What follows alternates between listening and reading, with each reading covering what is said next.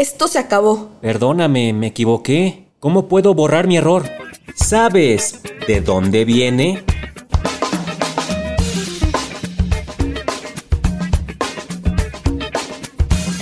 El corrector líquido.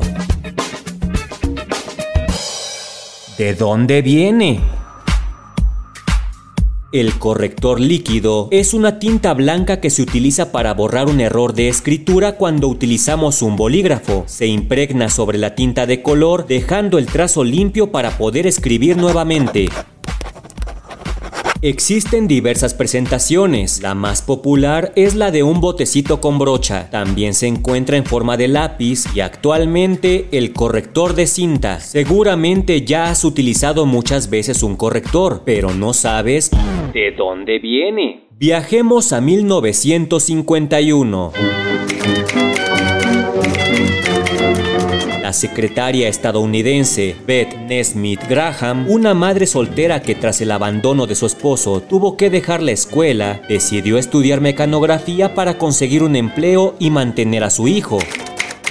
Ingresó a trabajar a un banco, pero al cometer errores al escribir a máquina, tenía miedo de perder su empleo, por lo que buscó una solución. Se le ocurrió mezclar pintura blanca con agua y poner un poco en cada error. Al ver que funcionaba, empezó a venderlo a sus compañeros en pequeñas botellas. A este producto lo llamó Mistake Out, que más o menos quiere decir error fuera. Sin embargo, cuando intentó venderlo a grandes empresas, nadie lo vio como un negocio rentable, así que Beth decidió emprender y comercializarlo por su cuenta.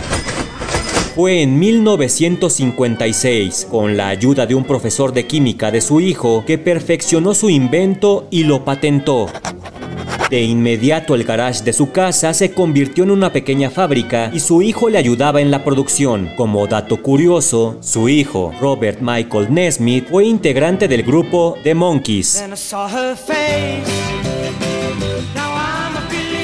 Ante el éxito del producto, le cambió el nombre de Mistake Out a Liquid Paper. Liquid Paper. Pero Beth no había renunciado a su trabajo. Un día cometió un error al escribir una carta y fue despedida. Esto le permitió dedicarse completamente a su empresa y para 1964 ya vendía 5.000 botellas a la semana. Cuatro años después, en 1968, vendía un millón de correctores. Tiempo después, Liquid Paper fue vendida a Newell Rubbermaid y la marca fue rebautizada Papermate. En la actualidad, al escribir un texto no necesitas de un corrector líquido si lo haces en un teléfono, tableta o computadora. Solo basta presionar una tecla para eliminar el error.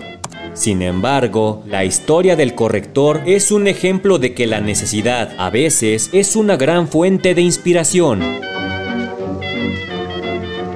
¿De dónde viene? Un podcast de El Universal. Bueno, entonces me vas a perdonar o no. Ya le puse corrector a mi error.